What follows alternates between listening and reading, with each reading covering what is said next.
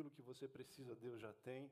E essa manhã eu quero compartilhar com você alguns ensinamentos para transformar o nosso coração. E acredite, os próximos 20 minutos irão marcar a diferença entre o seu presente e o seu futuro. Amém?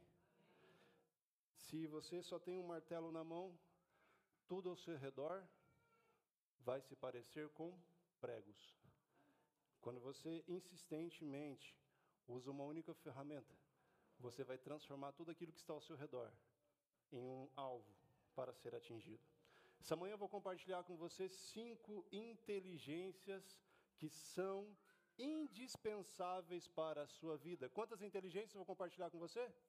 Olha para a pessoa que está do seu lado e fala assim: ó, hoje, mas é para convencer, hoje nós iremos aprender cinco inteligências para o nosso crescimento em Jesus Cristo. Amém? Cada mentira que você acredita é uma verdade que você acaba deixando de viver. E hoje nós somos pessoas, e eu vou me incluir, porque dificilmente você não é uma pessoa que acredita em uma mentira a seu respeito, ou a respeito de Deus, ou a respeito do mundo, e está vivendo isso.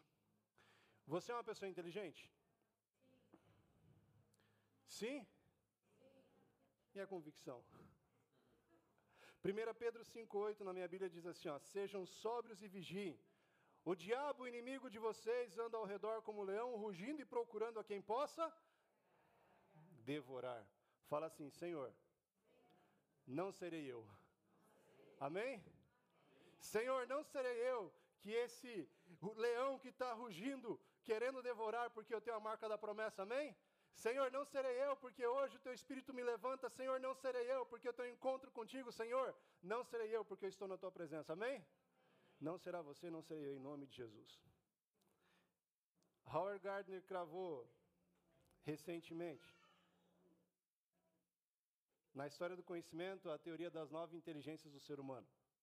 Depois de algum tempo, os pesquisadores resumiram e trouxeram aí sete principais inteligências para que o ser humano ele consiga evoluir.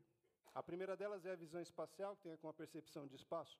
Alguns de nós temos problema com isso, especificamente eu, porque muitas vezes eu tropeço na minha sombra, e isso é verdade, porque eu quase fiquei preso no Paraguai, porque entrei em um shopping sem dinheiro e bati em uma pirâmide de taça de cristal.